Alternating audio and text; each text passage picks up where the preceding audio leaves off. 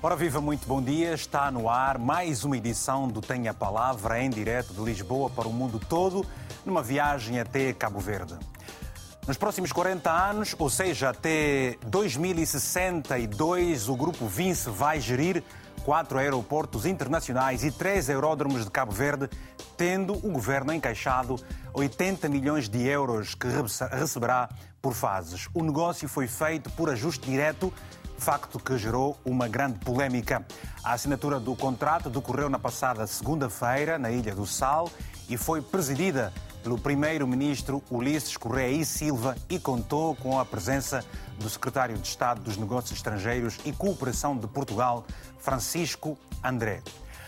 A ANA Aeroportos de Portugal, que também entrou para o negócio, fica com 30% das participações na Sociedade de Direito Cabo-Verdiano, criada para assumir este contrato. O que vamos tentar hoje perceber é o que pensam os sindicatos, os passageiros, empresários ou os cidadãos de um modo geral, porque para muitos o negócio não devia ter sido feito assim, ou seja, ajuste direto. Mas o que diz a lei? O governo de Cabo Verde refere que concessionar o serviço público aeroportuário de apoio à aviação civil a investidores privados vai expandir e modernizar o setor e promover o turismo. Nas próximas quatro décadas, sob a gestão da Vinci, a visão do governo é clara: expandir e modernizar a rede aeroportuária cabo-verdiana e, ao mesmo tempo, promover o turismo no país. Era uma concessão com uma empresa de referência mundial, a Vinci, é das cinco maiores eh, empresas da gestão aeroportuária do mundo, eh, traz eh, nome, traz mercado para, para Cabo Verde nos transportes aéreos, mas também no, no turismo, traz investimentos. Além de investimentos, Ulisses Correia e Silva destaca a dimensão do acordo assinado. E é uma parceria muito forte que não só engaja a, a, a Avanci em si, eh, mas também engaja os países. A ver a França, Cabo Verde e Portugal eh, juntos nesta grande empreitada eh, para podermos crescer mais, ganhar nova dimensão nos transportes aéreos.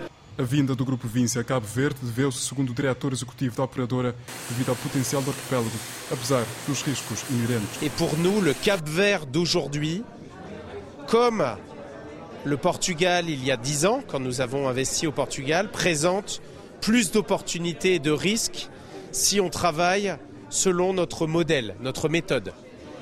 Travailler avec les équipes de l'aéroport, ses dirigeants, ses représentants, nous allons intégrer les équipes pour réussir le projet ensemble. Nous allons engager des investissements environnementaux, des panneaux photovoltaïques, des éoliennes avec le vent pour produire de l'énergie verte sur les aéroports, les aéroports du Cap-Vert. Após a assinatura do contrato de concessão, iniciar-se-á um período de transição de seis meses, estando o Grupo Vinci obrigado a pagar uma caução ao Estado cabo-verdiano de 2 milhões de euros. A concessão prevê ainda que a empresa de origem francesa deverá realizar o investimento nos aeroportos e aeródromos de Cabo Verde ao longo dos 40 anos de 619 milhões de euros. Não tenho a palavra, este é o tema de hoje. Nova gestão aeroportuária em Cabo Verde. Se deseja participar, liga ou envie uma mensagem curta e objetiva para o número que está aí na tela do seu televisor. Eu refiro-me a ele, 00351 962 494 543. São meus convidados Maria de Brito Monteiro, Presidente do Sindicato dos Transportes, Comunicação e Administração Pública de Cabo Verde. Vamos ter também aqui o Jorge uh, Lopes, que é uh, engenheiro com vasta experiência no setor, e em estúdios tenho uh, Pedro Castro, que é analista da aviação comercial. Aos três, uma saudação muito especial. Vamos começar precisamente por quem está em Cabo Verde e, naturalmente, a única mulher do painel. Maria de Brito Monteiro, bom dia. Uh, vamos falar isso em crioulo ou vamos falar em português? O que é que prefere? Como é que seja essa entrevista hoje, este debate? Muito bom dia, senhor jornalista, bom dia ao analista aí no estúdio, bom dia a todos os outros convidados do programa, bom dia aos telespectadores da RTP África. Uh, podemos falar em crioulo ou em português, como quiserem. Uh, Mintadrete. Mintadrete também. Uh, tudo na paz. Está tudo na paz, isso é mais interessante. Maria, pois bem, o que é que pensam os sindicatos relativamente a este negócio que foi feito agora entre o grupo Vinci e Vanci, eh, com o governo Vinci, para muita gente, Vanci para outras pessoas também, naturalmente. A terminologia é, é, é, varia de acordo as preferências de comunicação de cada pessoa. Ah, ou cada região também, mas dizia o que pensam os sindicatos ah, ah, relativamente a este negócio agora celebrado. Eu, portanto, antes de, antes de tudo, começo por agradecer por esta oportunidade que é dada aos sindicatos de participarem expondo a sua posição relativamente ao negócio da concessão das infraestruturas aeroportuárias de Cabo Verde. De todo modo, esta é uma, é uma questão bastante complexa para se colocar uma sindicalista, mas uh, vou uh, tentar uh, responder, começando por dizer que o governo de Cabo Verde tem legitimidade para tomar as decisões que lhe convier, desde que não ponha, este, estas decisões não ponham em causa os superiores interesses do país de uma forma geral e dos trabalhadores, portanto, em particular. O governo, portanto, tomou esta decisão de conceder as infraestruturas aeroportuárias do país por um período de 40 anos VONSI. Nós temos é que respeitar e acompanhar de perto, com responsabilidade, todo o processo, principalmente de transição. É um, este é um negócio que tem várias vertentes, nomeadamente a vertente política, a vertente económica, que é fundamental, de desenvolvimento, e por último, a vertente sociolaboral. Eh, é evidente que a nossa preocupação como sindicalistas reside, portanto, nesta última vertente, que é a socio eh, a sociolaboral. E acha que, Maria, desculpa, acha que foram salvaguardadas todos, todos, salvaguardados todos os interesses da parte, sobretudo, da parte dos uh, funcionários, ou que se sabe é que dos mais de 500 ou pouco mais de 500 funcionários, perto de 20% vão, vão, vão ter que sair. A empresa vai ficar com 300 e poucos. Ah, pelo menos pelas garantias que temos, uh, tanto uh, no encontro realizado na semana passada, mas concretamente no dia 13 a quatro dias da, da, da assinatura do contrato, uhum. uh, bem como uh, das intervenções públicas uh, do Sr. Vice-Primeiro-Ministro e do, do Primeiro-Ministro, há garantias de, de, de, de, manutenção de todos os postos de trabalho. Há uma promessa, neste sentido, de que nenhum dos 500, dos 500 trabalhadores da ASA irá perder o seu posto de trabalho. Isto, uh, depois de, ouvirmos isto da boca do Sr. Vice-Primeiro-Ministro, tanto no encontro como na, na assinatura do contrato, uh, ficamos com alguma tranquilidade, porque havia, uh, ainda há, uma certa intranquilidade dos trabalhadores relativamente, relativamente a isso. Ok, muito obrigado. Vamos olhar agora para uh, uh, alguém que tem, vamos falar com quem tem uma experiência vasta no setor. Engenheiro Lopes, uh, o que é que lhe pareceu tudo isso? O facto de o Governo ter feito um ajuste direto com esta empresa e que gerou, como se sabe, como bem falamos no início da peça, uma grande polémica a nível local. Vamos perceber porquê é que terá o Governo agido dessa forma, em função da sua experiência. Antes de mais, muito bom dia. Agradeço bom dia. pelo Olha, uh, Cabo Verde tem nesse momento uma agenda de privatização, uma agenda muito acelerada, uma agenda de privatizações de forma muito acelerada. Isso decorre, de certa forma, uh, da situação económico-financeira que vive o país, mas, convém dizer, também decorre da forte pressão de organismos bilaterais internacionais, organismos financeiros, exercem sobre o governo no sentido da privatização. Há uma longa lista de privatização, de empresas serem privatizadas ou concessionadas, e eu não conheço pessoalmente uh, os critérios de ordenação dessa lista. Uh, o certo é que a ASA estava nessa lista, não sei em que posição. Eu, se tivesse que ser eu a ordenar a lista, se calhar não colocava a ASA entre as empresas prioritárias, mas estando nesta lista e sendo o processo de forma acelerada, não é? Esse processo foi retomado. É preciso que se diga que o governo não está a lançar de novo um processo de privatização. Esse processo iniciou, foi iniciado em, em 2014, né? num formato completamente diferente do formato que está, que está sendo utilizado até, até agora. A questão direta é uma questão muito pertinente que se coloca. Não se pode dizer que, que é ilegal, porque o ajuste direto tem, eh, na verdade, acolhimento no quadro legal do país, né? não é isso que se, não é disso que se trata. O, a, a, questão que se coloca é que o ajuste direto é a última opção, a última das opções prevista, previstas na lei. Aliás, anteriormente, já no quadro legal de 2014 para a privatização da ASA, né? Eh, previa-se, portanto, que a ASA podia ser privatizada. A ASA, uh, volta um pouco atrás, o, o modelo anterior previa que a ASA seria constituída como uma autoridade aeroportuária, uma concessionária geral de todos os aeroportos, e a ASA podia, efetivamente, subconcessionar uh, os aeroportos, uh, portanto, um a um, de forma agregada, total ou parcial ou desagregada, uh, a um parceiro de referência internacional.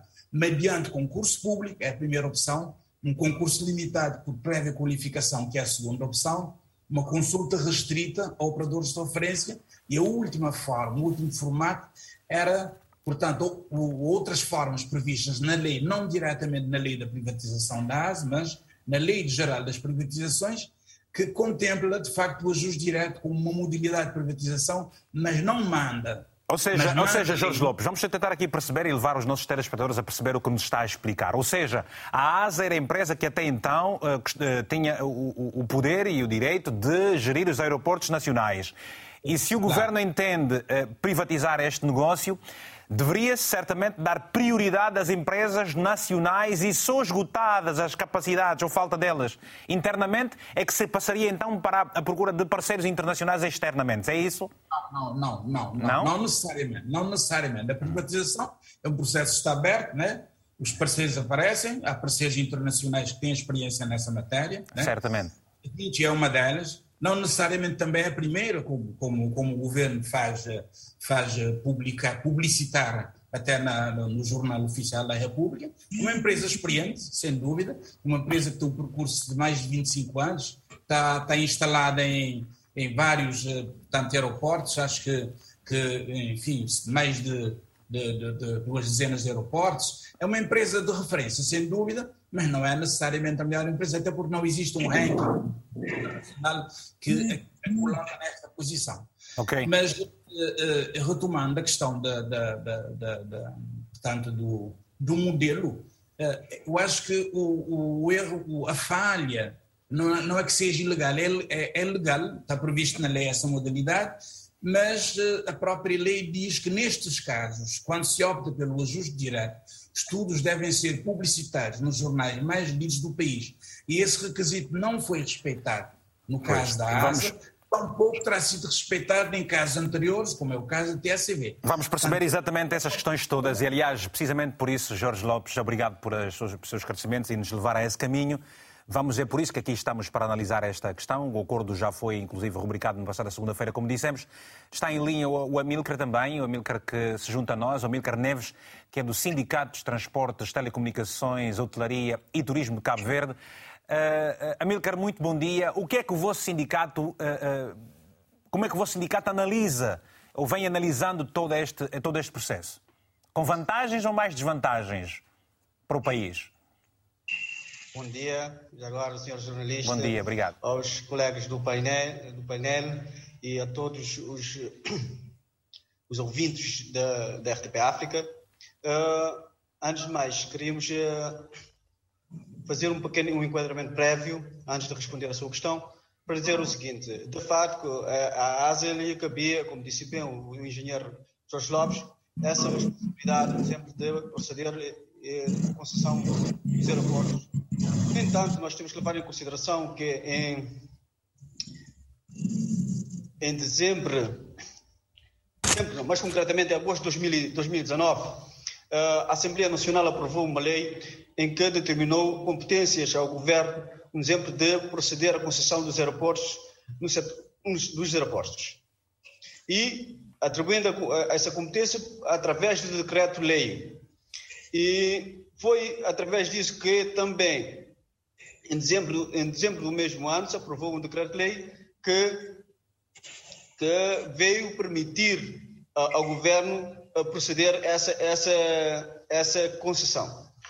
Uh, quer dizer que o governo, ao governo realmente lhe é lícito uh, proceder isso porque uh, tem, foi-lhe atribuída essa competência através de uma lei da Assembleia Nacional.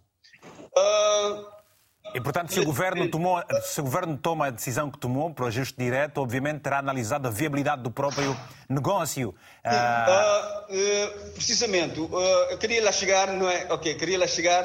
Relativamente ao ajuste direto, como disse bem o engenheiro, o engenheiro Lopes, é o último, é o último rácio, é a última via. Precisamente por, em respeito por o princípio da concorrência, não se tratando, claro, de um princípio de base constitucional, como é o caso do interesse público, o, o que uh, ao nosso entender, deve, deve ter um exemplo, uh, uh, deve, ter sido privilegiado pelo governo, deve ser o interesse público, para, para conseguir fundamentar o, o ajuste direto. Não quero crer que seja pela urgência, não quero crer que seja urgente, mas para, porque o artigo 39 do, nosso, do, do Código de Contratação Pública de Cabo Verde permite que, havendo urgência e havendo, nos casos também, uh, interesse público, se pode sim uh, uh, partir para o ajuste direto. Não acredita, não, acredita, não acredita que o Governo terá tomado esta medida precisamente para desafogar um peso que tem muito sobre si, numa altura em que há pouco capital, sobretudo para responder aos desafios públicos, e uh, não terá avancia aparecido, avancia aparecido para desafogar o Governo e o Governo ter olhado para aí uma oportunidade boa para também relançar, como nós falamos, aliás, na estratégia, uh, o próprio setor de hotelaria e turismo, que, que contribui com 25% do PIB uh, local no país? Precisamente. Uh, pode, pode ter isso acontecido, não temos, não temos essa certeza, porque não estivemos presentes no momento para, ter essa, para poder dizer com certeza, pode ter isso, pode, pode ser isso um motivo de facto, um dos motivos. Sendo assim, acredito que fazendo isso ele estaria realmente a, a, agir com base no princípio do interesse público, que é um princípio de base constitucional, que lhe permite fundamentar o ajuste direto. Uh, não obstante, não obstante, eu quero crer, como eu disse e bem, não se trata de urgência. Não se trata de urgência porque não sei se não, não vi não vi a, a eh, estava a ler realmente a fundamentação, mas não vi que em nenhum momento se se fala em urgência. Ou seja, nós, nós, eu, eu, fico aqui com uma impressão de que uh, uh, uh, o governo não fez uma consulta, não conversou com os diferentes sindicatos sobre as medidas que queria tomar. Mas esse sobre assunto já voltaremos daqui a pouco. Pedro sim, Castro, sim, sim, vamos olhar exatamente para, para este negócio que está a dar muito que falar, apesar de já ter sido assinado por Cabo Verde. A empresa que, que, que, que recebeu este, este contrato, uma empresa com vastíssima experiência, está em mercados altamente concorridos na Europa e aqui em Portugal é o caso, por exemplo. Uh, o que é que você acha do meio disso tudo? Olha, eu estava. Para já, bom dia. Bom dia uhum. aqui, bom dia em Cabo Verde, bom dia lá em casa. Estava a ouvir justamente as declarações anteriores e vejo aqui vários pontos. Um é esta questão da dúvida sobre o ajuste direto. Eu diria que o resultado de um concurso público poderia até ser o mesmo. Um concurso público não é uma garantia uh, de um resultado diferente. O que ele torna é o processo muito mais transparente, Sim. pelo menos na aparência, uhum.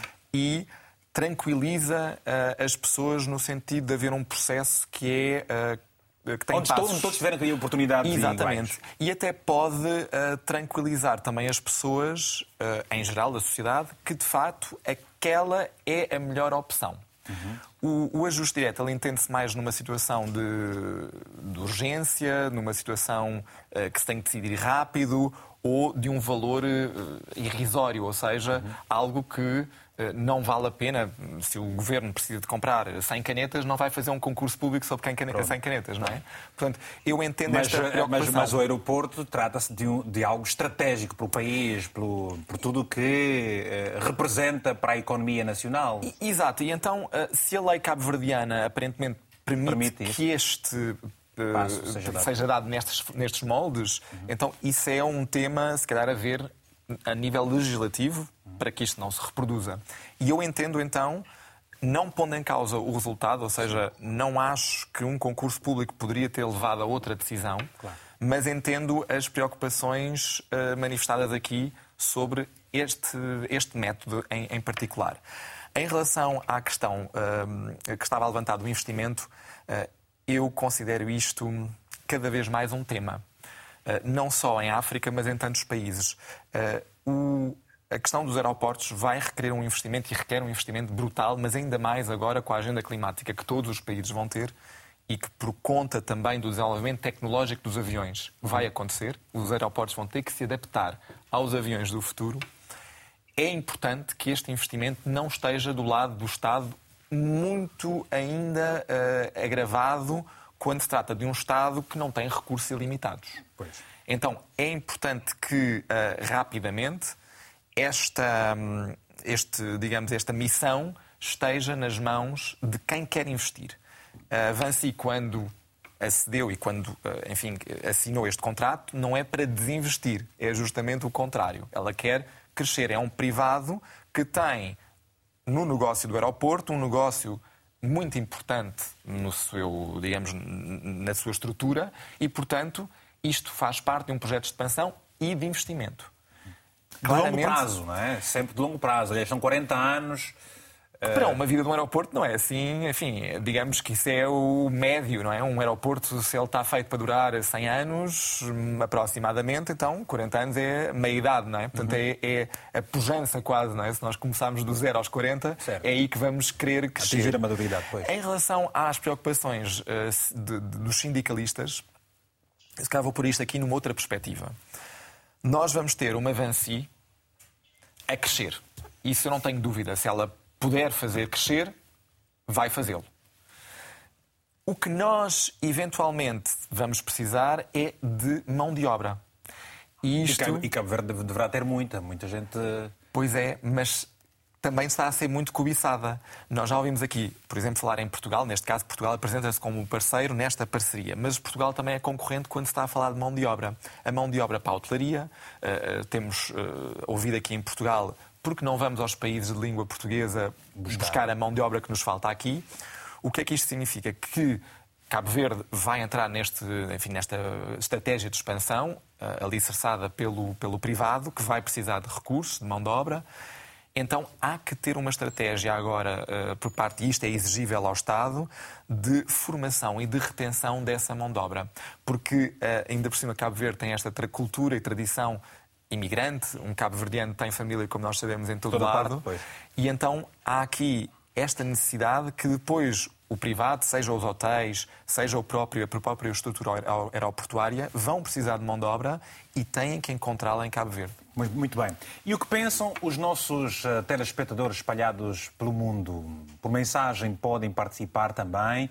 Enviem uma mensagem. Se quiserem, uh, de viva voz, deixar ficar aqui também o seu testemunho, podem fazê-lo desde que envie uma mensagem para o 00351 962 494 543, manifestando esse interesse e nós vamos ligar e depois vamos ouvir também o que você está a pensar. Isso é muito importante, queremos ouvir Cabo Verde, esta é a oportunidade para você expressar o que pensa, o que sente, porque está em causa o presente, não só o presente, mas também o futuro. Ora, uh, uh, voltamos a, a Sara Lopes. Sara, uh, que outros aspectos, no meio disso tudo, destas polémicas que já aqui foram. Maria Brito, peço perdão. Maria Brito. Uh, Maria Brito Monteiro, peço perdão por isso, Maria. Uh, uh, no meio de tudo isso que se disse até aqui, portanto, o que é que, para além de já ter dito que o, o, o, os postos de trabalho serão salvaguardados, Há algo mais que chamou a sua atenção de forma positiva neste acordo que foi firmado recentemente? Bom, uh, primeiro para dizer que, uh, uh, efetivamente, uh, se as coisas acontecerem como estão, principalmente na fase de implementação, como estão sendo prometidas, os impactos serão altamente positivos haverá desenvolvimento, haverá, portanto, criação de postos de trabalho. Mas eu gostaria aqui de referir a uma questão que é fundamental neste processo todo, que é a demora na auscultação dos sindicatos representativos dos trabalhadores. Imaginem que o primeiro contacto com que, que o governo teve com os sindicatos relativamente ao processo da concessão aconteceu quatro dias antes da assinatura do processo. E não foi por falta de insistência, de insistência da nossa parte. Em todos os encontros que temos tido ao longo desses anos, desde 2019 até agora, com, o Conselho de Administração da ASA, vínhamos insistindo para obter informações relativamente ao processo mesmo ao nível do governo, desde o final do ano passado, mais concretamente desde outubro, temos insistido para que sentemos à mesa e falemos sobre o processo de transição. É evidente que, que, que, que essa falta de comunicação uh, uh, gerou uh, especulações. Quando a falta, quando a ausência de comunicação, há sempre presença de especulações. E essa especulação criou uma certa expectativa, um certo mal-estar no seio dos trabalhadores, dos trabalhadores da ASA. Só para dizer que, portanto, o governo poderia ter feito diferente, poderia ter envolvido os sindicatos e os trabalhadores mais, uh, portanto, atempadamente no processo para que acompanhassem, para que sentissem parte integrantes do, do processo. Afinal, uh, uh, são eles o maior ativo, o maior ativo da ASA neste, neste momento. E vocês sentiram-se por isso é traídos, Maria de Brito, por isso sentiram-se sentiram traídos, não é? Sentiram-se traídos por isso. Exatamente, exatamente. E os trabalhadores estão descontentes. Uh, em conversa com alguns trabalhadores no dia da assinatura do contrato, alguns disseram, disseram que estão de luto por essa ausência de comunicação, no comportamento do, do, do governo ter ignorado por completo durante todo este processo. Obviamente que neste processo temos um conjunto, um conjunto de questões e preocupações que já foram colocadas ao governo, tanto no encontro que tivemos, portanto, no dia 13, como por, por escrito. Já, portanto, já estão na posse, na posse do, do, do governo. Muito bem. E uh, uh, exatamente o, o, o Amilcar uh, Neves. Amilcar, é isso mesmo que nós iríamos tocar? Vocês sentem-se por isso traídos? O facto do governo não ter tido tempo e a hombridade de conversar com vocês para vos fazer entender que estaria a decorrer um processo para, para passar da ASA para a Avanci à gestão dos aeroportos? Sentiram-se por isso traídos? Precisamente, os sindicatos devem ser tidos, nomeadamente que os sindicatos que representam o, o ativo principal da empresa, como disse bem a colega, eh, deviam ser tidos uh, presentes ne, ne, ne, desde o início de, de, dessas negociações. Uh, ao não serem, ao não serem uh, incluídos, quer dizer que governo não recebeu, não recebeu, por exemplo, o parecer dos sindicatos relativamente a esta questão. Uh, entendemos que pode haver algum, algum, algum motivo que terá, terá eh, levado o governo a não fazer isso, mas, de facto, tratando, tratando de um assunto de interesse público, como disse há pouco, e que envolve uh, centenas de trabalhadores uh, uh, da ASA e, que, e, bem como as suas famílias, entendemos que, de facto, os sindicatos não poderiam estar de fora de, de, dessas negociações. E quais eram as propostas, Amilcar, e quais eram as propostas dos sindicatos? Uh, sendo que disse que teriam, tinham, tinham também, se fossem ouvidos, teriam passado uma proposta. Quais eram as propostas? Nomeadamente, a proposta relativamente, relativamente uh, uh, aos interesses e às garantias dos trabalhadores, não obstante o governo ter dito que se, se, se vai manter todos os postos de trabalho, há outras questões que nos preocupam, eh, talvez possam acontecer no futuro, que é, como tem sido eh, em outros países, que é a questão da terceirização dos trabalhos. E nesse caso pode, neste momento, pode não haver, não haver eh, realmente redução de trabalho ab início, mas não sabemos se isso pode vir a suceder no futuro. Isso, são coisas que nós podemos tentar, através de alguma cláusula fechada nesse contrato, fazer com que essa garantia realmente uh, uh, estivesse patente. Mas vamos acreditar na, na, na boa fé e, na boa fé do governo e, e, acreditar, como disse bem a colega, que isso venha a ter uh, benefícios não só para os trabalhadores, mas para o país no sentido geral. Obrigado. Jorge Lopes, você já esteve no governo, tem vasta experiência no setor da aviação e tudo mais. Por que acha que o Governo terá tomado esta medida, escusando-se de conversar, negociar, uh, comunicar uh, e ouvir, certamente, os sindicatos?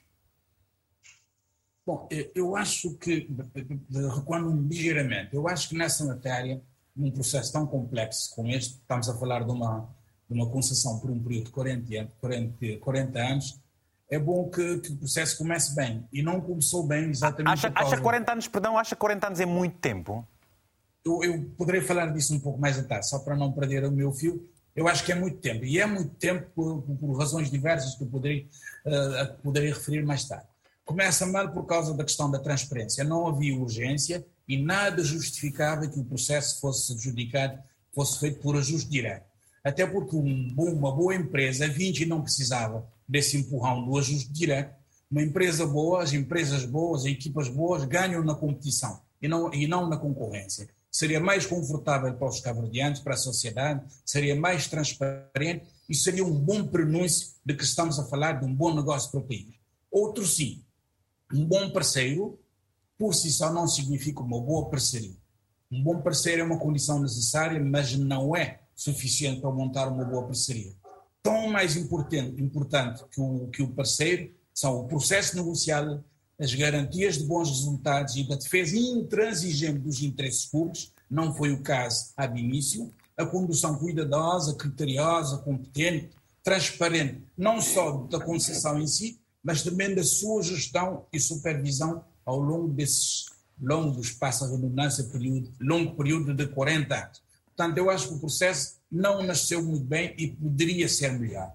A concessão, como disse também uh, o, o, colega aí do estúdio, uh, não está colocada em causa. Uh, o, estamos a falar de investimentos que o erário público não pode suportar, mas os interesses públicos têm que ser salvaguardados.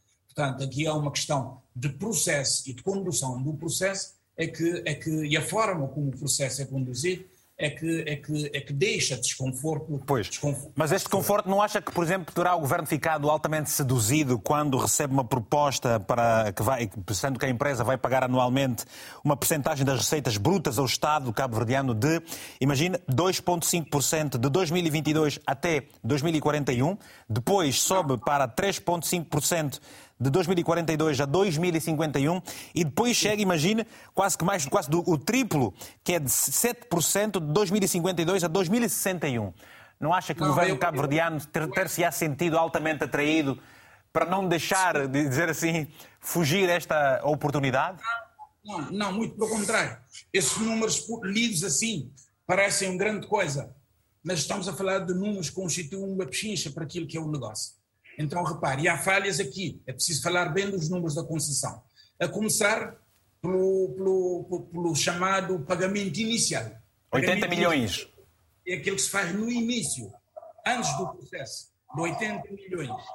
Portanto, é, o pagamento inicial é justamente para que a empresa portanto, adquira o direito à concessão. Aliás, que vai receber este, o governo cabo-verdiano vai receber este pagamento por fases. Uh, vale a pena referir isso mesmo, que é 40 milhões na primeira fase e 30 e... Não, não é isso é que eu vou dizer. 45 não, na primeira fase e 35 depois. Isso é que está mal, isso é que está mal. Pagamento inicial é pagamento inicial. O pagamento inicial, neste caso, está feito a prestações, paga-se 35 mil à cabeça. Esse sim, os 35 mil é que passam a ser efetivamente o pagamento inicial, porque o resto vai estar nas contas da empresa e com condições, repare, com condições. Portanto, serão pagos 45 mil milhões de euros né, até 2025, ou se eventualmente antes disso a empresa adquirir ou conseguir alcançar os parâmetros, os, os indicadores que tinha em 2019. Portanto, não só é paga mais tarde, já com a empresa funcionar, como também é paga sob essas condições. Portanto, não, aqui não, há, não deve haver ilusão. O pagamento inicial efetivo que foi feito e vai ser feito são os 35. O resto está tudo condicionado. São contas que, que a gente não sabe em que, é, em que é que vão dar. Portanto, aqui não, não. Eu acho que a gente não. Os números vistos assim isoladamente são frios não dizem muita coisa. Muito Neste bem. caso vale a pena aprofundar. Depois vamos, vamos aprofundar dentro de alguns instantes, Jorge, também aqui algumas especificidades da estratégia do Governo do ponto de vista de objetivos para perceber exatamente a celeridade com que o Governo terá tomado esta decisão. Antes, por favor, permitam-me atender o Mateus Gomes, que está na cidade da Praia, em Cabo Verde. Mateus, muito bom dia. Tem a palavra, se faz favor. Está satisfeito com este negócio ou não? Olha, bom dia. Bom dia. É, eu, sinceramente, não estou satisfeito com este negócio, né? Porque é, este governo já deu prova, faz muitos negócios desse género, de forma escura, não dá explicação aos cabo-verdianos, muito menos deputados eleitos do Parlamento, fazem negócios de dia para noite, trazem empresas que a gente não conhece. E, salvo erro, as empresas podem ter credibilidade internacional, podem ter nome, mas já nos provaram outros negócios, como da Eletra, que fizeram depois, o Cabo Verde teve que vir recuperar a Eletra de novo, porque não deu certo. Já fizemos vários viu? Como esse que fez recente com o TACV, vendeu e não deu certo, com essa empresa Aslander, e os Cabo Verdeanos não conhecem os contornos do negócio. E geram o país como querem, vendem tudo o que encontrem, depois vão-se embora, deixam o país de perna para o ar. E o próximo governo que for eleito terá que recuperar tudo ou terá que suportar todos os maus negócios que eles fizerem. Você, você, Portanto, o, Mateus, governo... o Mateus falou Sim? que os deputados não, não, não dizem nada, não fazem nada. Quer dizer, está a culpar os deputados por isso também? Não, não, é que os deputados, os deputados que estão na Assembleia Nacional, que são eleitos pelos cabo-verdianos, que devem sacar responsabilidade ou pedirem e, e, e, e esclarecimento ao governo, são maioria do governo, e simplesmente fazem no, Parlamento, ajudam o governo a fazer esses maus negócios. Porque sua maioria podem fazer o que quiserem, quando, não, quando uh, uh, uh, o, o, que querem fazer não exige dois terços dos deputados, dos deputados, eles fazem o que quiserem, porque têm maioria. E isso que estão a fazer é simplesmente dilapidar, é simplesmente lapidar o património cabo-verdiano. Nós estamos a perder os nossos filhos, os nossos netos, vão ter muitos problemas com esses negócios que estão a fazer. É isso. Muito obrigado, Mateus Gomes, pelo seu telefonema. Deixa dizer o seguinte, eu, eu agora lembrei-me que alguém terá mandado uma mensagem na semana passada a manifestar o interesse em participar do programa e parece que dizia, dizia assim, Vítor, o telefone não, não chama. Não, isso é um telefone que a gente não chama, não atende chamadas. O nosso telefone está aí em rodapé. Perdão, se ligar, não, não, sequer vai, vai despertar, não, não vamos atender as chamadas. Você envia uma é. mensagem dizendo eu desejo participar, liguem para mim, por favor. E nós vamos ligar uh, de forma normal. Mateus, muito obrigado, muito bom dia, até uma próxima oportunidade, está bem? Obrigado, bom dia, um bom trabalho. Muito bem. E, portanto, nós também tiramos o número da, pessoa e ligamos de volta, uh, uh, porque você não, não precisa gastar o, o, o, saldo do seu, telefone, do, seu telefone, do seu telefone. Nós é que temos que gastar, também. Agradecemos naturalmente a sua, a, sua, a, sua, a sua vontade em participar. Uh, vamos olhar aqui para algumas coisas, Pedro, que parecem ser a cereja no topo de bolo quando o Governo recebe uma proposta destas. Estamos aqui a, a aventar esta hipótese. O Governo diz que o objetivo com este negócio é expandir e modernizar a rede aeroportuária. É uma responsabilidade da empresa que foi agora contratada, queremos entender assim. Promover o turismo no país, reforçar a posição competitiva dos aeroportos nacionais em benefício da economia nacional e dos passageiros e utilizadores das infraestruturas aeroportuárias, captando o interesse de novos operadores aéreos. É uma visão de futuro, portanto, tornar-se o Cabo Verde naquele, naquele ponto uh, nevrálgico em que se uh, todos chegam, todos partem, porque precisamente por causa da, da, do ponto geográfico em que se encontra? Como é que um analista da aviação comercial pensa a coisa né, por aí? Olha, pensa que há várias opções, não é? Uh, nós temos, uh, até ao nível das companhias aéreas, temos companhias aéreas que são raras, mas são as que são mais conhecidas, que Low funcionam. Uh, não, eu ia falar justamente nas outras, naquelas que funcionam uh, nessa ligação de uh, continentes, de destinos. Temos as companhias low cost, que têm um outro conceito totalmente diferente, temos companhias regionais, portanto, isso. Um, o que é importante o é. O ter... que já começou a operar também em Cabo Verde, convenhamos, recentemente. Sim, um, digamos, uma, um início, início, com a Vueling e também com a Transávia. Eu creio que o, o governo uh, de Cabo Verde tem uma noção das ilhas e da uh, sua multidimensão. E até isso se vê na própria forma como eles fazem os conselhos uh, de ministros itinerantes, como têm a sede do governo na Ilha de Santiago, mas têm o Ministério do Turismo na Ilha do Sal, têm o Ministério do Mar na, no, no, Mindelo. portanto, têm esta noção mais descentralizada uh, que me parece mais adequada para aquilo que se pretende, que é que Cabo Verde siga uma via do turismo, tem tudo para dar certo. Nós estamos ali em Cabo Verde umas horinhas, uma hora, uma hora e meia abaixo das, das Ilhas Canárias, uhum. Que uh, só em ingleses recebem 2 milhões por ano. Não é? Estou a falar dos ingleses porque nos últimos anos foram aqueles que mais visitaram Cabo Verde e as diferentes ilhas. Uh, portanto, eu acho que uh, a, a, a, intenção aqui do governo, parece-me, é continuar e seguir nesta, nesta linha. A, questão... a experiência, o nome da própria empresa, uh, não é, irá atrair também outras? Fomentar o microempreendedorismo na área do turismo, precisamente? É, é, está a falar na Vansi, exatamente. Sim, sim, é? sim, sim, sim, Certamente, porque, como disse há pouco, a Vansi não só quer expandir e crescer, como uh, ela vai alavancar toda uma economia à sua volta. Uhum. Ela vai precisar de várias empresas, serviços. de serviços, uh, vai ela própria também uh, contratar Sim. para poder fazer isso. E ela também tem essa experiência internacional de saber o que é que uma companhia low cost precisa para operar em determinado aeroporto e, portanto, fazê-lo a pensar nisso. E tem a capacidade financeira e o interesse desse investimento, que é talvez algo que ao nível dos governantes, eh, pode ser que falte em Cabo Verde. Ou seja, uma coisa é um governante dizer, um decisor político, querer um determinado eh, objetivo, uma determinada orientação. Depois é ter que lidar com a receita que tem e ver, bom, eu tenho tanta coisa para investir, onde é que o aeroporto cabe nisto tudo?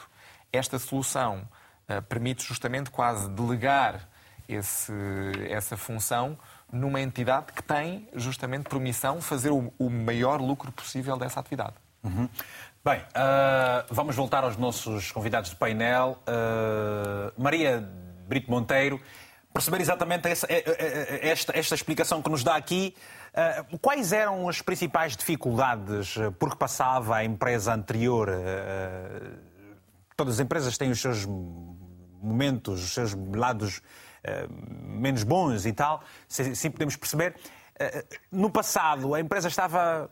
Onde é que estava melhor, onde é que estava pior? Que se justificou exatamente um negócio como este, tão rapidamente? Que, que os sindicatos tenham conhecimento, não. E posso lhe garantir que, uh, uh, temos estado em contacto uh, permanente com o Conselho de Administração da ASA. Eu posso aqui avançar, aqui, em rede de informação, que a ASA é a empresa onde o sindicato tem o maior número de associados em Cabo Verde.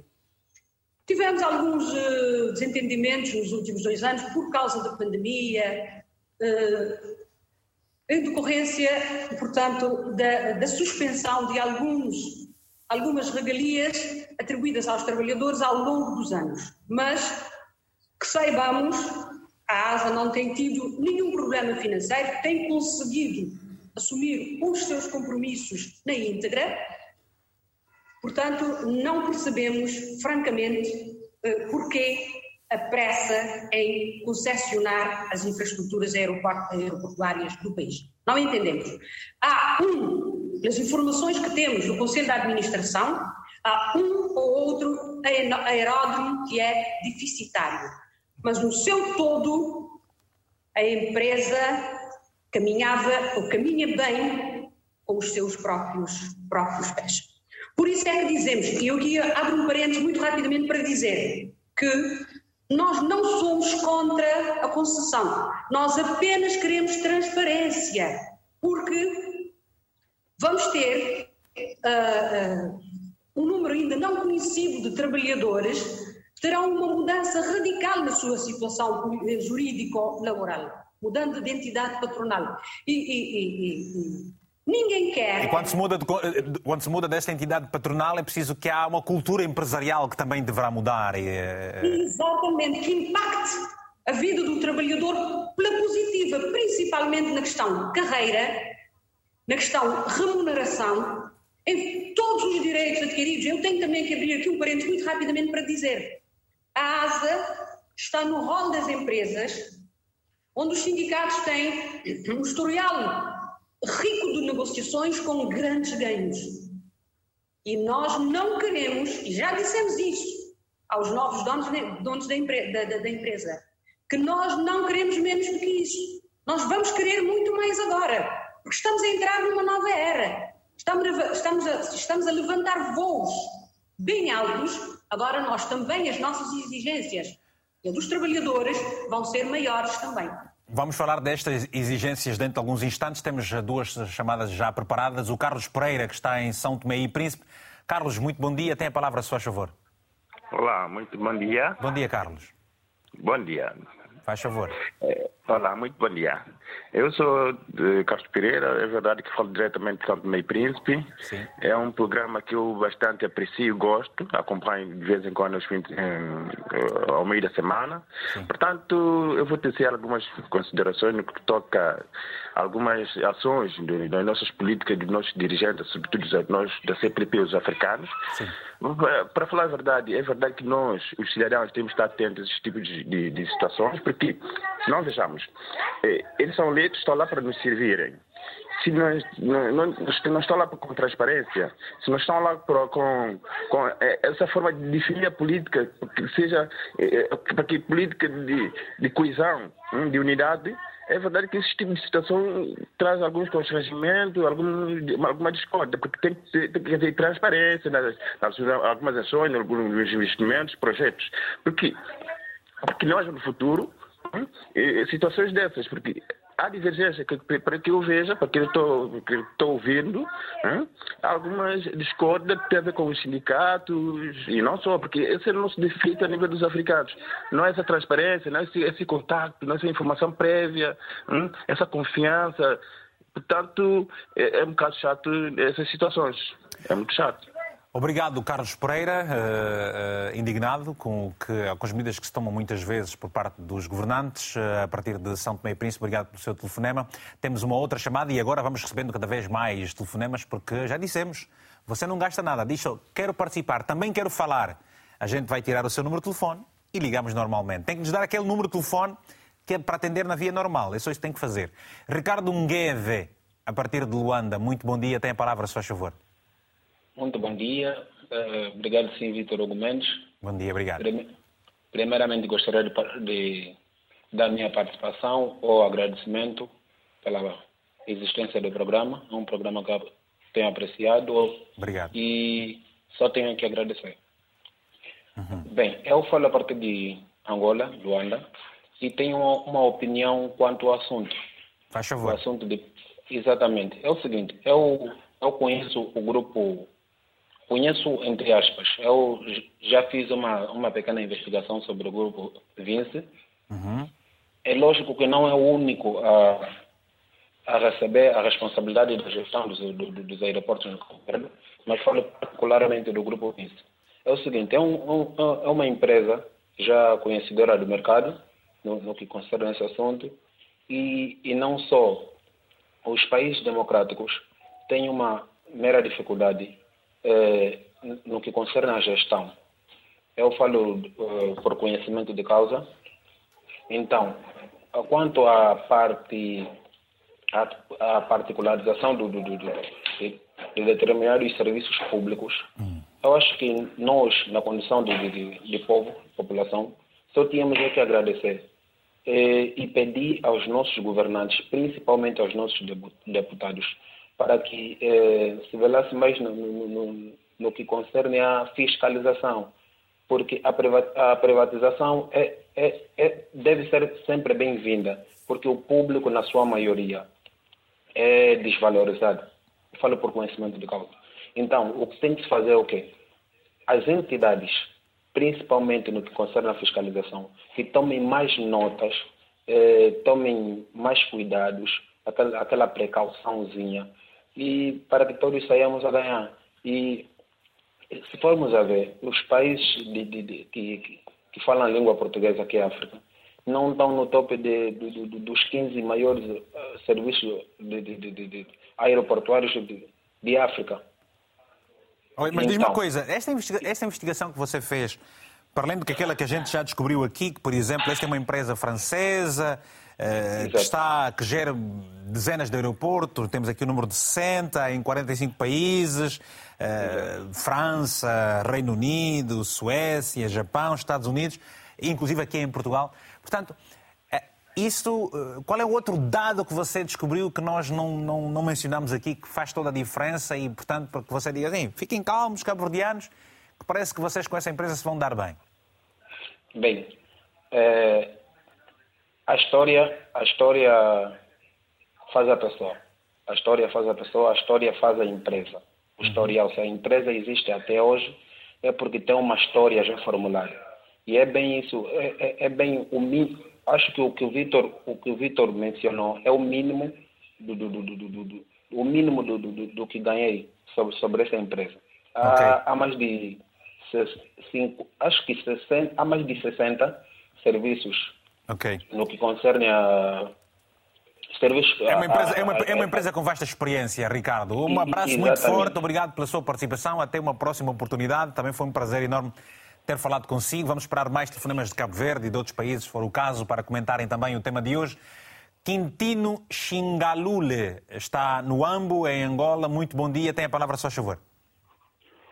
Vitor Hugo Mendes, bom dia, bom dia extensivo à RTP África dia, e a todos os ouvintes.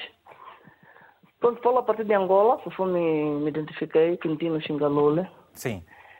É, é, um tema pertinente porque esta questão, principalmente para a África, tem gerado muitos transtornos, não somente pelas decisões que os governos tomam, e de certeza são autônomos e devem tomar decisões para a sustentabilidade dos seus países, mas ah, as polêmicas são simplesmente pelo facto de que a forma como acontecem tais acordos não são, eh, digamos que não são lá muito claros, assim, assim podia dizer. Hum.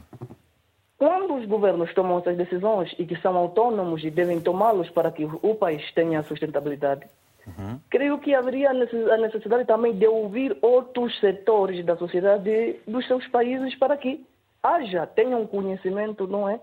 Do, dos motivos e das linhas que direcionaram esses tipos de negócio. Está bem, Quintino. Muitas das vezes, esses problemas surgem pelo facto simplesmente de não haver comunicação.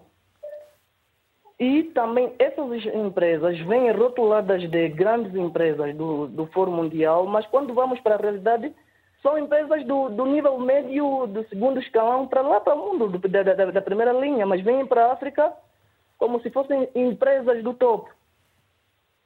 E a forma como vão trabalhando serve muito mais para branqueamento de capitais, serve muito mais para benefícios próprios do que para a própria sustentabilidade é, dos países, porque não se sabe realmente como é que foram feitos os contratos, em que linhas é que eles ganharam tais contratos. Então, são fatores que geram preocupações para as populações, porque é uma hipoteca para uhum. muitos anos pro, do, do, dos respectivos países. Obrigado, Estamos a Quintino. falar de quatro décadas. Sim. Estamos a falar de quatro décadas e os que fizeram o, o contrato agora não vão pagar as consequências daqui a quatro décadas. Serão outras gerações e é o país que estará hipotecado. Muito obrigado, Quintino eh, Xingalula, a partir da província do Ambo, em Angola. Muito obrigado, muito bom dia. Não temos ninguém por enquanto, não temos mensagem nenhuma. Já vamos regressar daqui a pouco. Obrigado pelos telefonemas. Estamos à espera de mais. Queremos ouvir mais os cabo-verdianos eh, ligados direto e indiretamente a este setor para que nos digam também de viva voz o que pensam. Estão satisfeitos? Não estão? Que opiniões é que têm? Sem rodeios aqui não tem a palavra.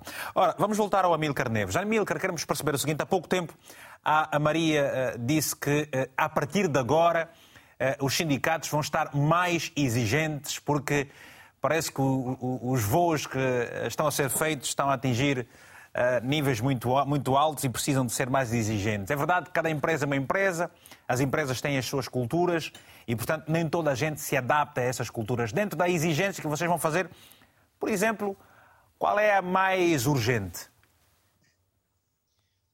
Primeiramente, nós precisamos saber como é, é, é não obstante a manutenção do, dos postos de trabalho, como, como frisou o próprio governo, é, nós, nomeadamente, queremos saber como é que os trabalhadores realmente vão ser enquadrados. Vamos ver as questões, as questões salariais, as questões, uh, a questão das condições de trabalho, são, são, uh, são elementos que realmente nós vamos, nós vamos tentar perceber e estar atentos no sentido para garantir que os direitos dos trabalhadores que passam para, para Vinci uh, sejam realmente sejam totalmente respeitados.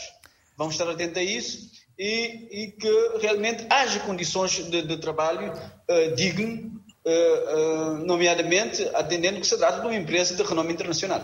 Sim. O, o, contrato, existe um período de seis meses uh, para iniciar-se a transição e a empresa uh, dará uma caução ao Estado de 2 milhões de euros. É isso que eu pude ler. Depois, há uma parte que se refere ao seguinte: o contrato de concessão prevê igualmente a integração de até 382 dos atuais cerca de 500 trabalhadores da empresa estatal Aeroporto e Segurança Aérea, ASA. Precisamente, vai, vai integrar a maioria dos trabalhadores, como, como, levando, levando em consideração que os trabalhadores da ASA eh, são os trabalhadores em Cabo Verde, em que praticamente podemos dizer, e disse há pouco a colega Maria de Brito, eh, vem até agora tem, tem, tem tido um, exemplo, um tratamento digno na empresa, os seus direitos praticamente vêm sendo garantidos e acreditamos que isso deve continuar, deve se melhorar ainda. Uh, há pouco eu vi, eu vi escutar, perguntou há pouco se, se a empresa era uma empresa que tinha algum problema em termos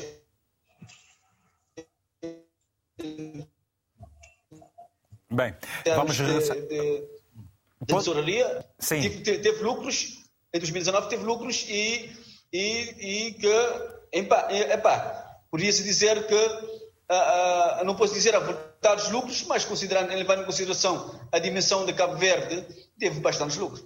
Muito bem. Bom, uh, Jorge Lopes, vamos agora consigo perceber aqui determinadas questões e, eu, e, e, com Jorge é importante falarmos sobre, sobre números, sobre o futuro.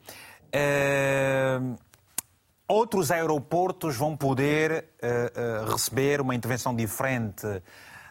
Tem algum potencial?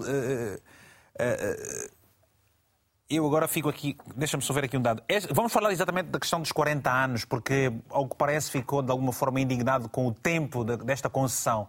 Qual seria o tempo mais, uh, mais adequado?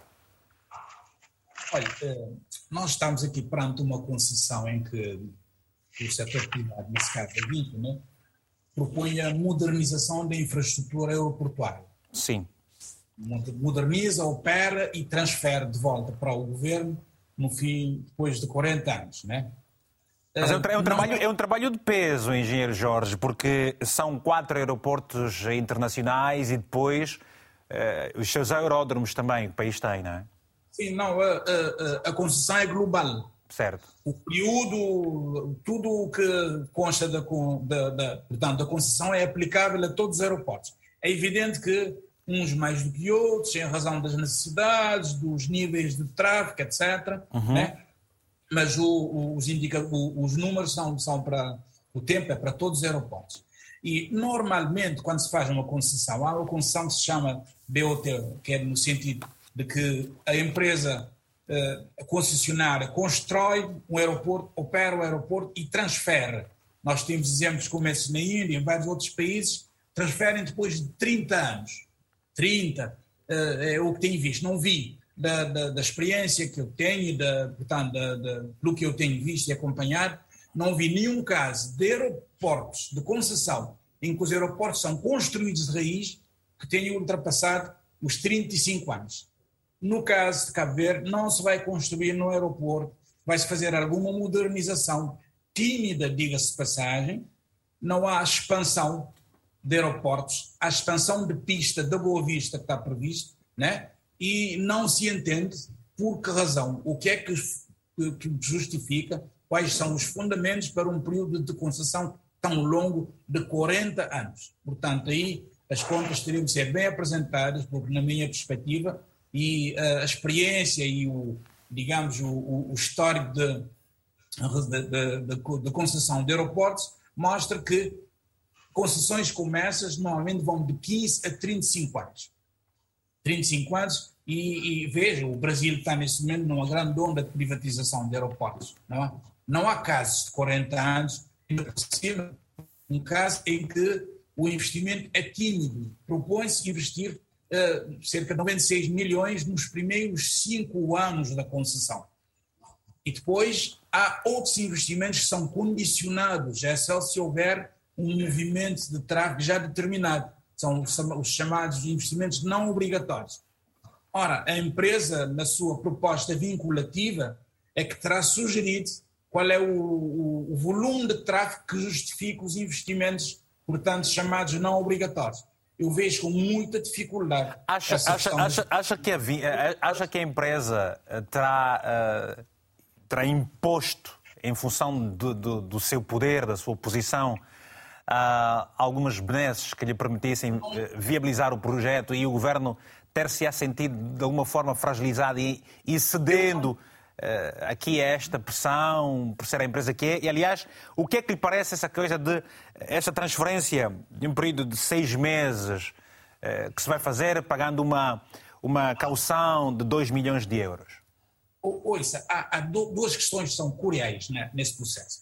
O momento e a oportunidade, portanto, da concessão, para mim não era o momento. A ASA é uma empresa que tem normalmente uma boa performance, está, uh, está como todos os aeroportos, né, um pouco em baixo por causa de, por, pelas razões que nós conhecemos.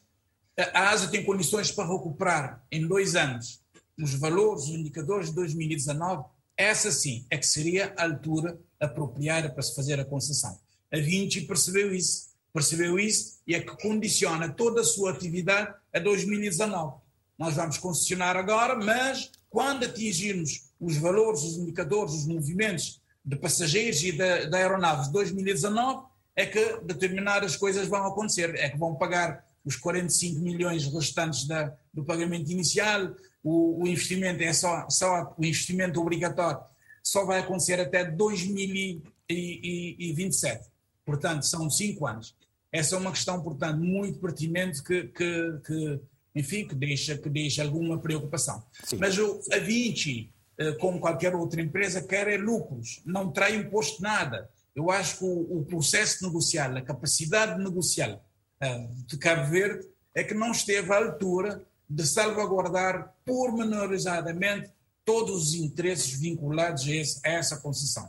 Eu uh, acredito que poderia fazer muito melhor, seja em termos de números da concessão, seja em termos de período da concessão, seja em termos de, de investimentos, os investimentos que são necessários fazer e, e, não foram devidamente acautelados. Eu tenho por mim que uh, a Vinci quer fazer um bom negócio, mas aquilo que é um bom negócio para a Vinci pode não ser necessariamente um bom negócio para os cabo-verdianos.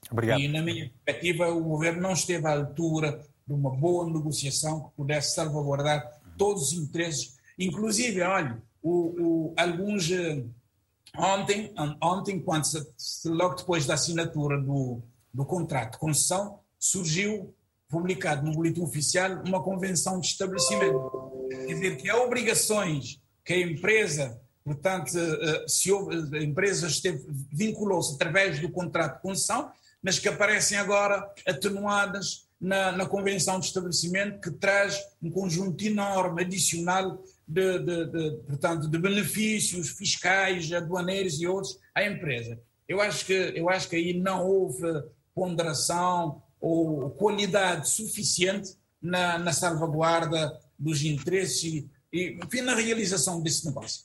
A ASA é uma empresa normalmente de boa performance, como tá dizem. Tá bem. E é preciso, há uma outra questão que era a questão dos ativos. Quando falamos de ativos, não é só de pessoal. Era necessário separar primeiro os ativos para depois entregar. A ASA tem uma dupla missão de gestão de aeroportos e gestão da fibra oceânica do Estado. Só vai ser concessionada a gestão dos aeroportos. Em Portugal, a ANA foi separada nas suas duas missões, nos seus dois negócios. Houve um tempo de maturação, portanto, de cada um dos negócios e depois privatizou-se. Aqui vai-se fazer tudo num só momento. Vai-se separar e vai-se vai -se, vai -se entregar. E a questão dos trabalhadores não é assim tão, tão linear, porque há, há, há missões, há trabalhadores que prestavam, há serviços que eram transversais, que eram comuns às duas missões, a gestão aeroportuária e a gestão, portanto, da fibra oceânica Sal. Como é que ficam esses serviços? Como é que ficam os trabalhadores desses serviços? Vão ficar do lado aeroportuário, do lado da fibra oceânica? Era preciso fazer isso com calma inicialmente, separar, dar tempo para, para uma certa estabilização e depois entregar. E vai-se fazer tudo num só tempo. Isso tem tudo para, eh, para, para ser um processo complexo e muito difícil. Pedro, queres comentar? Sobretudo esta parte do ponto de vista da gestão aeroportuária e, o que é que um analista de aviação comercial pensa disso tudo? Na, na aviação, e se nós colocarmos aeroportos e companhias aéreas uh, de forma separada, uhum.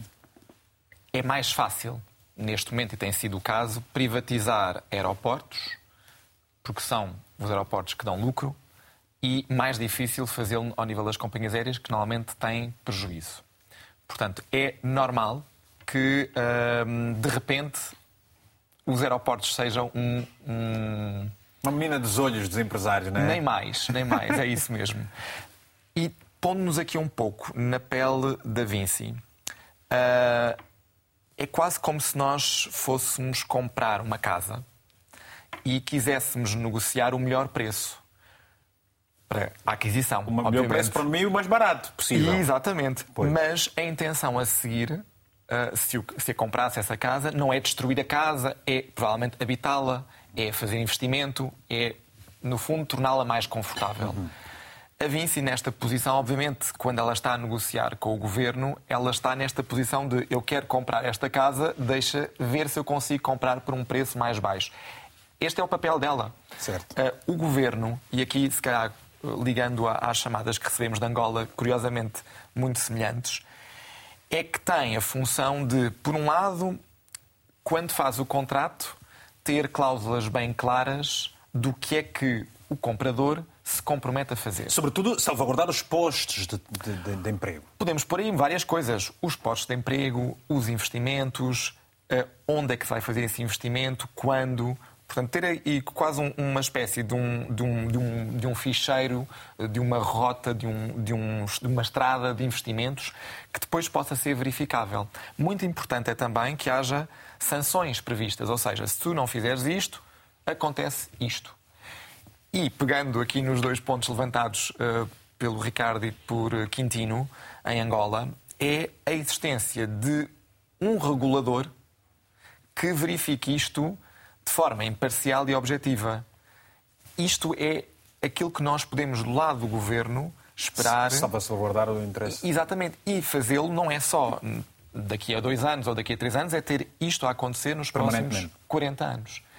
Estas partes é que eu acho que era conveniente também serem comunicadas, ou seja, muito bem, assinámos um contrato, eh, um contrato de promessa compra e venda, ou assinámos um contrato de compra e venda, e agora o que é que ele Acreditas verdadeiramente que, tal como disse o Jorge Lopes, que este contrato tem tudo para ser complexo nos próximos tempos? Precisamente por causa dessas especificidades. Primeiro, pelo que se sabe e pelo que não se sabe fundamentalmente contratos destes são sempre, são sempre muito complicados, não é? Não, já são estruturas que estão espalhadas por um largo ter território, são várias estruturas, são obviamente uh, negociações que até ultrapassam a própria idade das pessoas que assinam, não é? Pois. Uh, estamos a falar de contratos de 40 anos, daqui a 40 anos estas pessoas que assinaram já, já lá não estarão. Portanto, isto São contratos por natureza complexos, mas não é impossível de os fazer bem e, sobretudo, não é impossível de permitir este mecanismo de controlo na sua durabilidade.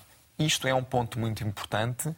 Ele não está uh, em muitos países desenvolvido da forma como deveria estar. Sim. E é aí que eu acho que uh, poderíamos melhorar. Eu, eu, eu coloco-te essa questão e depois vou ouvir também os demais, todos os, os, os participantes nessa questão, que é Uh, o que se diz, o governo cabo-verdiano diz que o foco está no turismo, particularmente, uh, até porque garante 25% do PIB cabo-verdiano com a instalação de um hub aéreo para a África no Sal, ok? que vai muito para além do quadro financeiro, ou seja, pensa-se uma perspectiva macro, tendo em conta as redes de compensações que, que são pagas. Eu diria que isso não é, nem deveria ser a missão do governo de dizer o que é que vai eh, uma companhia aérea fazer ou não fazer, a não ser que tenha o dinheiro para efetivamente fazê-lo. Mas essa é a visão do governo e, portanto, o governo. O governo pode ter várias visões e depois a questão é que, e sobre o que é que vai ser julgado, é da forma como executa. Acho que nesse panorama eu acredito mais na visão do turismo. E, aliás, por comparação às Ilhas Canárias. E repare, as Ilhas Canárias não são hub para nada poderiam ser, estão posicionadas aproximadamente uh, como Cabo Verde está. Uh, um bocadinho mais a norte, mas na verdade uh, poder-se-ia também fazer ali um hub entre a Europa e a América do Sul. não foi essa a escolha e nem há nenhuma companhia aérea lá que o faça. A Binter faz um pouco essa missão ali, não numa perspectiva de hub, mas numa perspectiva de ligar África às Canárias, que eram ligações complicadas. Mas não pode ser este o passo que o governo queira dar, olhando para o futuro, com a estratégia de Angola, por exemplo, com o turismo, por exemplo, também com São Tomé e Príncipe, vai, vai agora alargar a sua pista uh, nos próximos tempos, do aeroporto internacional local. Uh, não achas que pode ser que haja ali uma visão que a gente não tenha e que e não percebe, por isso, algumas nuances do negócio? Eu diria que o foco de Cabo Verde deveria, deveria ser justamente o turismo e investir nele e ele isso é relativamente fácil de fazer.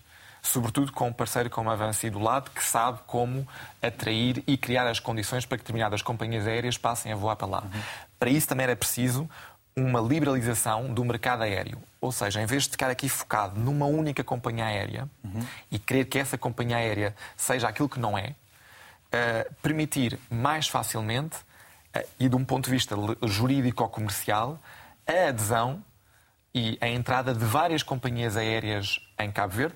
Quem sabe até, eu vou aqui dar aqui um, um, um exemplo, uma companhia aérea low cost criar uma base em Cabo Verde. Já há companhias low cost com base nas Canárias. Esse seria um exemplo excelente para até permitir uma maior concorrência uhum. ao nível dos preços e dos destinos. Vamos fazer de forma descendente, eh, eh, não como começámos. Eh, Jorge Lopes, o que é que lhe parece essa, essa medida e estes pontos levantados aqui pelo, pelo Pedro? Não, eu, eu, acho que, que, que, a questão do turismo que, que, refere o Pedro é essencial. Cabo Verde ter no turismo, digamos, a, a principal fonte de criação de riqueza, já ocupa espaço considerável no produto interno bruto e é no turismo que se deve investir. Agora, onde é que o turismo nos aeroportos se encontra? Eu acho que o, o turismo tem, tem a ver com os aeroportos, sim, mas tem muito mais a ver com o sistema de transporte, com o transporte aéreo.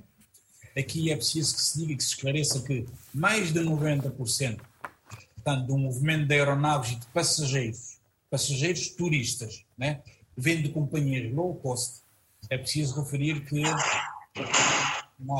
e, e mesmo a outras companhias não low cost têm uma participação uh, residual em termos de transporte do turismo, são companhias low cost é que fazem o transporte do turismo.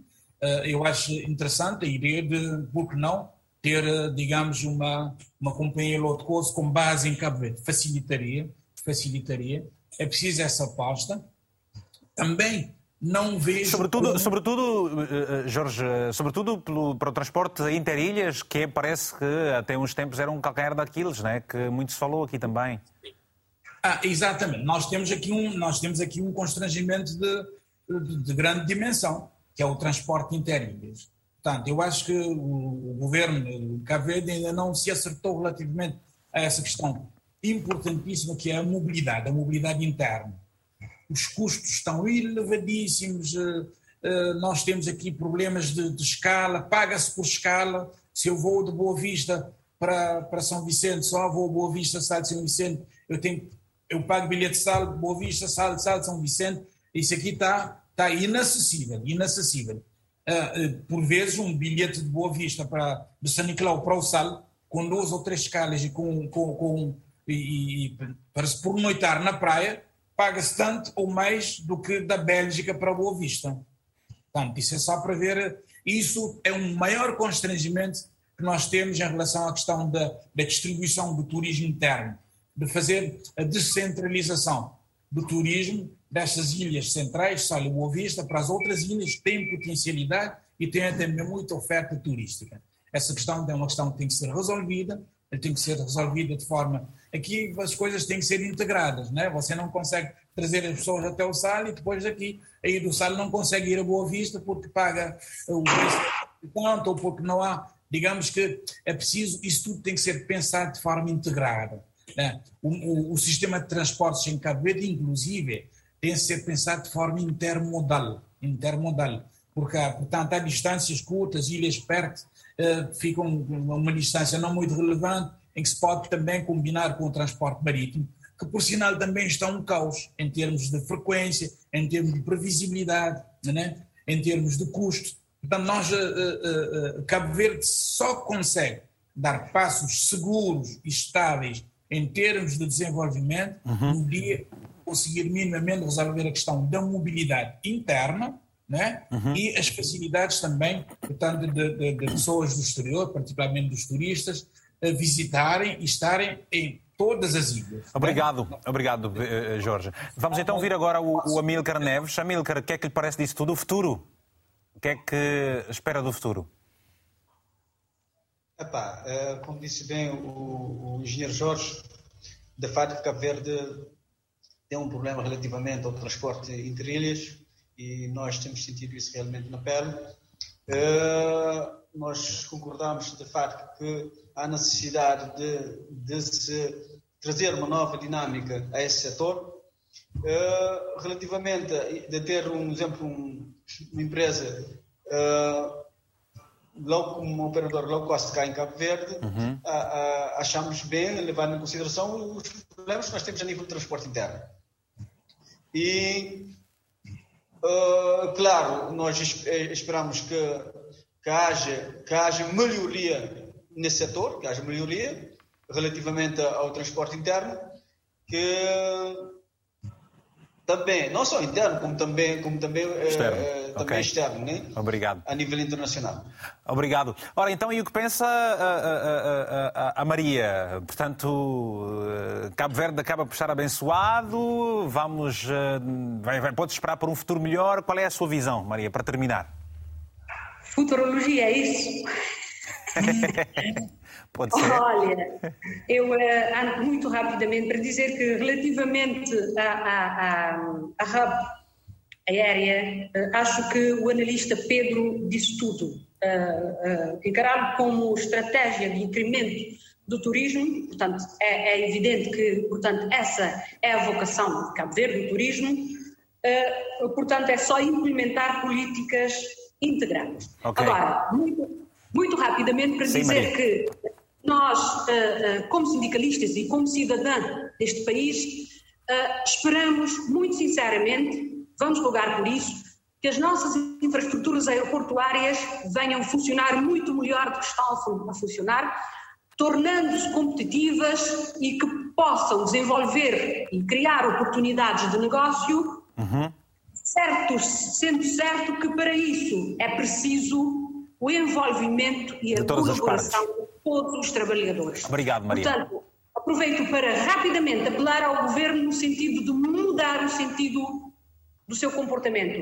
Okay. Abra, que abra para, para, a comunicação e para o diálogo com o sindicato. Nós estamos abertos para que a transição faça tranquila e serena, sem sobressalto. Obrigado. Temos várias mensagens mesmo antes de terminarmos o programa. Temos, por exemplo, a primeira do Carlos Pereira, em São Tomé e Príncipe, que nos escreveu o seguinte: Os investimentos são bem-vindos à, à África, no entanto, deve haver comunicação solicitação nos diversos setores para dar eh, parecer com relação a estas ações. A transparência, os estudos a nível de impactos ambientais e sociais é essencial.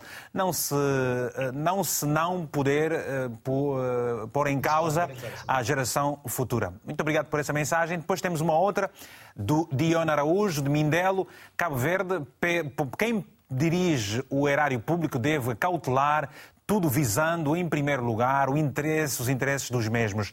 Infelizmente, aqui no nosso país tem havido falta de diálogo, o que não tem ajudado os respectivos trabalhadores das empresas privatizadas. Ora, 40 segundos, o Emilson Isabela, em Luanda, também escreveu para nós: a privatização é sempre boa para o maior controle. Os governantes africanos não têm muitos problemas no que concerne à fiscalização dos bens públicos. Obrigado por isso tudo, obrigado aos painelistas, obrigado a todos os telespectadores nós ficamos por aqui. Para a semana voltamos com outro tema e falamos de um outro país, já sabe, tem repetição logo mais às 22 horas. Para si, é especial no final de cada edição. Fica sempre. Um abraço africanamente fraterno.